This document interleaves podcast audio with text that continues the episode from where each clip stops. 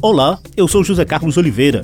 Salão Verde traz o trágico histórico de pandemias entre as populações indígenas e a mobilização para que a Organização das Nações Unidas e a Organização Mundial da Saúde tratem os índios como prioritários na prevenção da atual pandemia do novo coronavírus. Salão Verde, o espaço do meio ambiente na Rádio Câmara.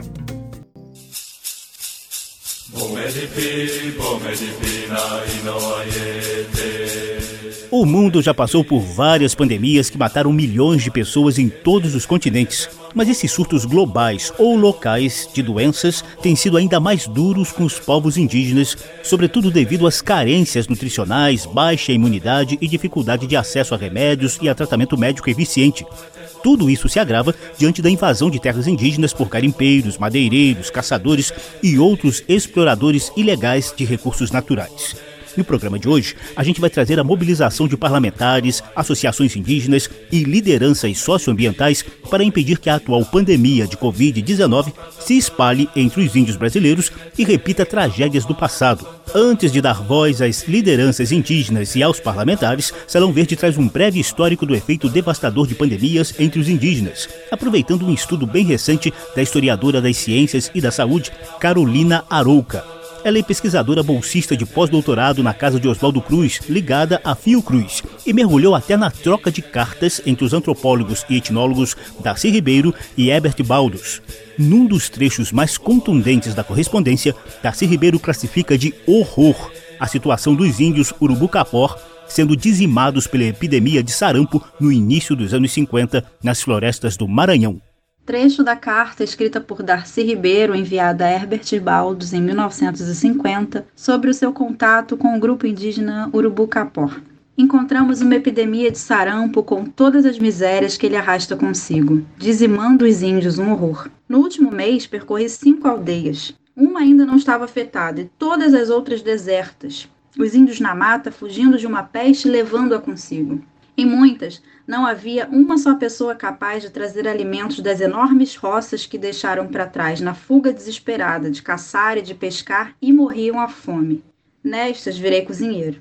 Volto amanhã para a mata. Vamos tentar filmar e trabalhar numa aldeia que começa a se restabelecer, porque seria difícil achar uma sadia e poderíamos levar-lhes a doença. Talvez não saia um filme lá muito a gosto de certa gente. Índios remelando de terçol, magros de tuberculose galopante ou tossindo de pneumonia, e que sei mais de horrores, mas será um bom retrato deste SPI. O SPI, citado por Darcy Ribeiro nessa carta, é o antigo Serviço de Proteção aos Índios, que foi a primeira tentativa do governo federal em colocar em prática uma política nacional indigenista. Eu bati um papo curtinho com a pesquisadora Carolina Arouca sobre esse histórico de atenção à saúde indígena e sobre alguns dos surtos de doenças que foram extremamente letais com os índios brasileiros. Oi, Carolina, muito obrigado por atender a Rádio Câmara. Carolina, nesses tempos de coronavírus, muito tem se falado do impacto devastador das pandemias entre os povos indígenas. Aproveitando a sua pesquisa, gostaria que você nos contasse um brevíssimo histórico dos efeitos de pandemias passadas nas comunidades indígenas. Olá, eu é que agradeço o convite espero contribuir aqui para o debate proposto. Bom, historicamente, as populações indígenas vêm enfrentando inúmeras epidemias ao longo do tempo. O contágio de doenças como a varíola, a gripe, tuberculose, pneumonia, sarampo, entre outras, foram responsáveis pela morte de grupos indígenas inteiros, desde os primeiros contatos com os não indígenas ainda no século XVI. Avançando um pouco no tempo, a partir de 1910, há registros oficiais do Serviço de Proteção aos Índios, o SPI, das primeiras graves epidemias de gripe e sarampo entre os indígenas, que marcaram em definitivo a primeira metade do século XX, sobretudo decorrente do progressivo contato entre não indígenas e indígenas. Os impactos sanitários e sociais dessas epidemias entre os indígenas eram de fato devastadores. Uma grande desestruturação social provocada pelo alto índice de mortalidade nas aldeias, o agravamento das carências nutricionais, posto que, por exemplo, as atividades de produção de alimentos eram interrompidas pela doença. Também a questão da orfandade que se instala e as dificuldades na manutenção das práticas culturais, familiares no pós-pandemia. Tais efeitos eram potencializados pela falta de regularidade na assistência aos indígenas adoecidos e também pela falta de profissionais de saúde e de materiais médicos nas aldeias para o atendimento básico e ou imunização.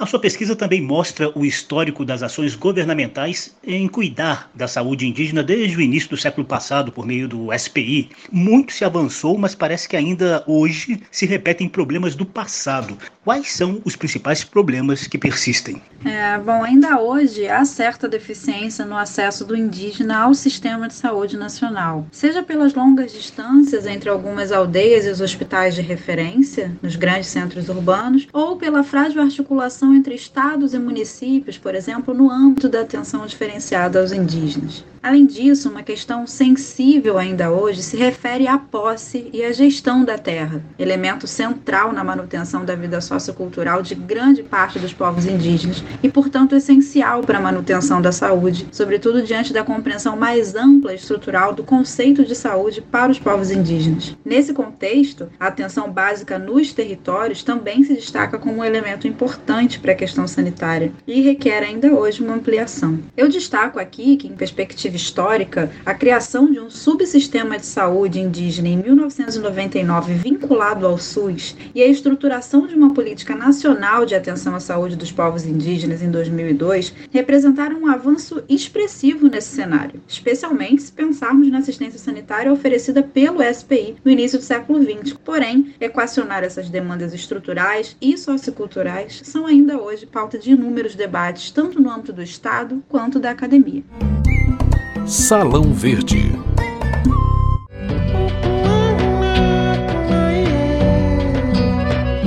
Várias lideranças socioambientais têm defendido junto à Organização Mundial da Saúde e também junto à ONU que os povos originários de todos os continentes tenham atenção especial e específica durante a atual pandemia da Covid-19, a doença provocada pelo novo coronavírus. Uma dessas lideranças é a ex-ministra do Meio Ambiente, Marina Silva. Nesse momento, sem dúvida, temos muitos segmentos vulneráveis, mas esses são os mais vulneráveis, até porque já foram vítimas de tantas pandemias que foram usadas para os eliminar. Coordenadora da Frente Parlamentar em Defesa dos Direitos dos Povos Indígenas, a deputada Joênia Wapichana, da Rede de Roraima, é uma das signatárias da carta que a Aliança das Parlamentares Indígenas da América Latina enviou à OMS e à ONU pedindo o reconhecimento das especificidades étnicas, sociais, linguísticas e culturais dos povos indígenas diante da atual pandemia. A carta foi enviada para o diretor da OMS as recomendações relacionadas a essa pandemia global, que os estados e nações considerem os povos indígenas como população de risco e vulnerabilidade que possam receber atendimento prioritário no enfrentamento da pandemia, como disponibilização de testes, equipamento de proteção individual e leitos com respiratórios artificiais. Segundo, que os povos indígenas tenham a garantia de efetividade do isolamento social em suas comunidades, com proteção dos territórios, incluindo a garantia garantia de segurança alimentar e os direitos sociais, previdenciário, durante o período que a OMS estabeleceu um fundo de emergência para os povos indígenas, a fim de garantir as condições para atentar às demandas urgentes das comunidades em face à Covid-19. A ex-ministra Marina Silva dá mais detalhes da ideia do fundo da OMS com recursos específicos para socorrer as comunidades indígenas que ainda sobrevivem no mundo. Porque nós temos povos originários. na Austrália, nós temos povos originários. até na Noruega, nós temos povos originários ainda em várias regiões do mundo, que está se falando em mobilizar recursos para soerguer as economias do mundo, e qual é o volume de recursos que pode ser destinado especificamente para as nações indígenas quando se pensam esses fundos. Claro que eles seriam internalizados na realidade de cada país, em conformidade com a legislação de cada país, mas é muito importante que isso tenha também a participação das representações das organizações indígenas, dos seus grupos de representatividade. Essa ideia de ação internacional de ajuda aos povos originários diante da pandemia da Covid-19 tem amplo apoio na Frente Parlamentar em Defesa dos Direitos dos Povos Indígenas. Em conjunto com associações indigenistas, deputados e senadores, também definiram uma série de projetos de lei prioritários para aprovação no Congresso Nacional. As propostas tratam de vários pontos, como aumento emergencial do número de profissionais de saúde, garantia de testagem rápida e medidas restritivas de circulação nas aldeias. A deputada Joênia Wapichana cobra do novo ministro da Saúde, Nelson Tais, a manutenção do compromisso do ministério de status prioritário para os índios no enfrentamento do coronavírus. O último ministro esteve aqui conosco, falou que era prioritário, a gente conseguiu antecipar a vacinação, mas nesse momento a gente está vendo que realmente não está chegando nos distritos do polo base. Ontem mesmo eu perguntei como é que está a situação aí em Roraima e o governador tinha dito: nós não temos equipamentos. Os 2.400 testes que chegaram não deu nem para começo. A Frente Parlamentar também decidiu acionar o Ministério da Justiça em busca de solução urgente para a invasão de terras indígenas. O deputado Edmilson Rodrigues, do PSOL do Pará, alertou que a exploração ilegal de recursos minerais nessas áreas amplia os riscos para a saúde indígena. Tem que sair um ofício ao ministro para mostrar o que roubo de madeira, grilagem de terra, ocupação de terras indígenas, as unidades de conservação e as agressões aos direitos humanos, além do que corre de dinheiro sem nenhum registro, porque é garimpo ilegal, é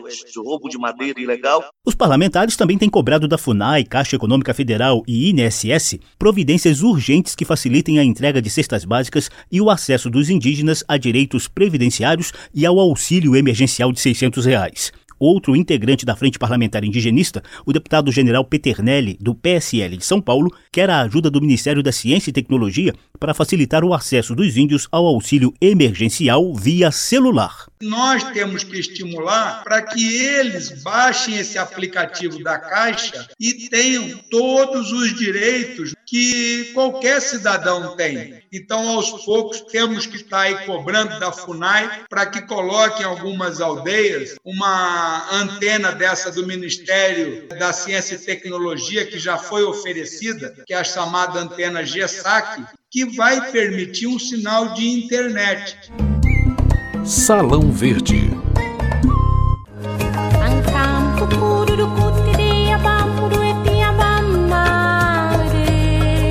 Hora de ouvir o que dizem as lideranças indígenas. Algumas delas têm participado das videoconferências da Frente Parlamentar coordenada pela deputada Joênia Wapchana e têm mostrado a realidade nua e crua das aldeias diante do novo coronavírus. Para começar, ouça o depoimento de Alessandra Munduruku, que vive às margens do rio Tapajós, no Pará, e reclama da falta de apoio da FUNAI e da CESAI, que é a Secretaria Especial de Saúde Indígena. E sabe que muitas aldeias são muito difíceis de ter acesso.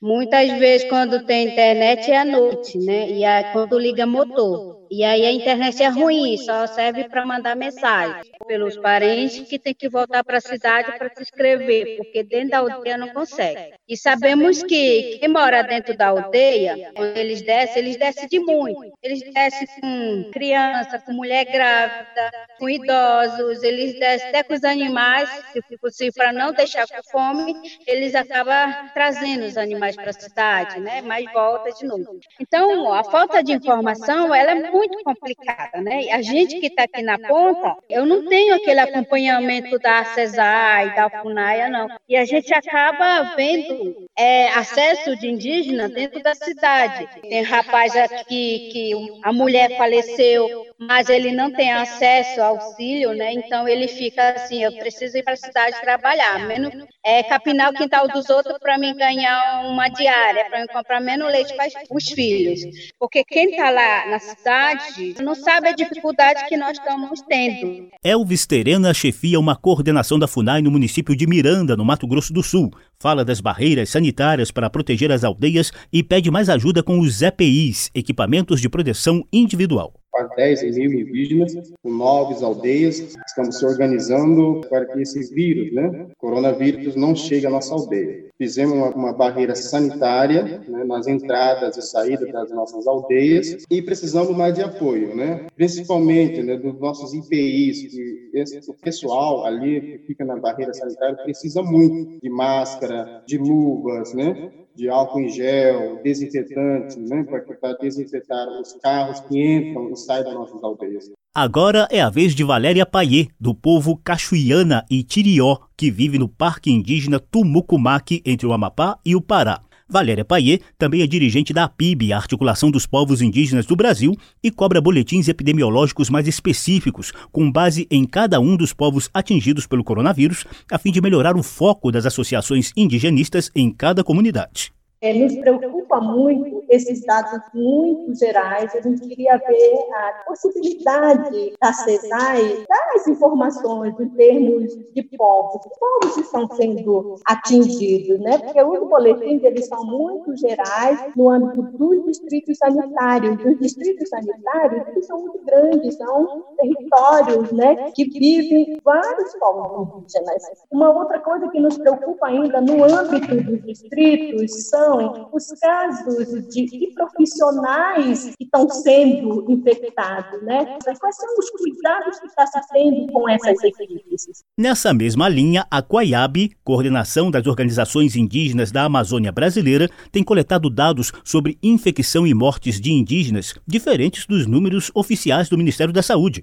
O dirigente da Quaiab, Mário Nicásio, fala de outras ações de apoio à saúde indígena que nós fizemos uma planilha específica para ter os dados de quantos indígenas com coronavírus e quantos morreram, né? Que é um pouco que é muito diferente dos dados da, da CESAI porque a gente inseriu, está inserindo os parentes que, que estão na cidade, né? Que eles não podem ir para a comunidade. Todos eles querem ir para a comunidade, porque segundo eles na comunidade tem mais segurança. E outro também que a gente está fazendo uma força-tarefa com os parceiros indigenistas, é tentar fazer capacitação através de telesaúde, né? Acho que é uma, uma experiência precisa ter um aporte de, de ponto de internet para capacitar os profissionais de saúde indígena, porque muitas vezes a equipe da saúde vai lá testar o parente e, não fica acompanhando, né? Aí são 10, 14 dias para acompanhar, e fica lá, o parente isolado na comunidade. E outro detalhe que a gente está fazendo são as arrecadações, né? Estamos entrando no período chuvoso aqui na Amazônia, inclusive aqui em Roraima, e estamos muito é, preocupados com, com, toda a situação que ocorre a nível de, de Brasil e, e a nível da Amazônia brasileira. Salão Verde.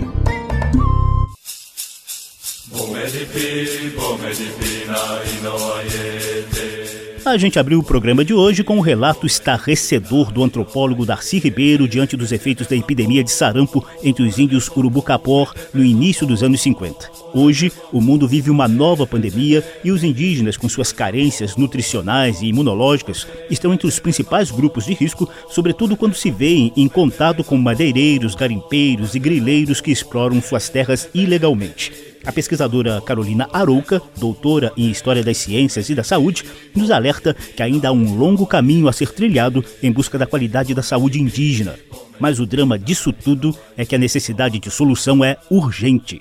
O trecho lido da carta escrita pelo antropólogo Darcy Ribeiro e enviada ao também antropólogo Herbert Baldos em fevereiro de 50 reflete o cenário institucional daquela época e também reflete a dinâmica social daquele povo indígena no enfrentamento do sarampo. Então, recuperar essa narrativa histórica em relação à saúde indígena não se propõe aqui uma linha de comparação direta ou uma resposta pronta para o enfrentamento das epidemias, pandemias contemporâneas, como hoje no caso do Covid-19 mas esses registros podem nos ajudar como academia, sociedade civil e Estado a fazermos as perguntas necessárias e urgentes para avançarmos, como por exemplo, quais alternativas resolveriam os problemas das longas distâncias entre as aldeias e os hospitais de referência, a fim de ampliar o acesso dos grupos indígenas ao sistema de saúde, ou como equacionar as especificidades culturais de sociabilidade e moradia com a indicação do distanciamento social tão importante para a contenção da transmissibilidade do vírus. Enfim, essas e muitas outras questões atravessaram o tempo histórico e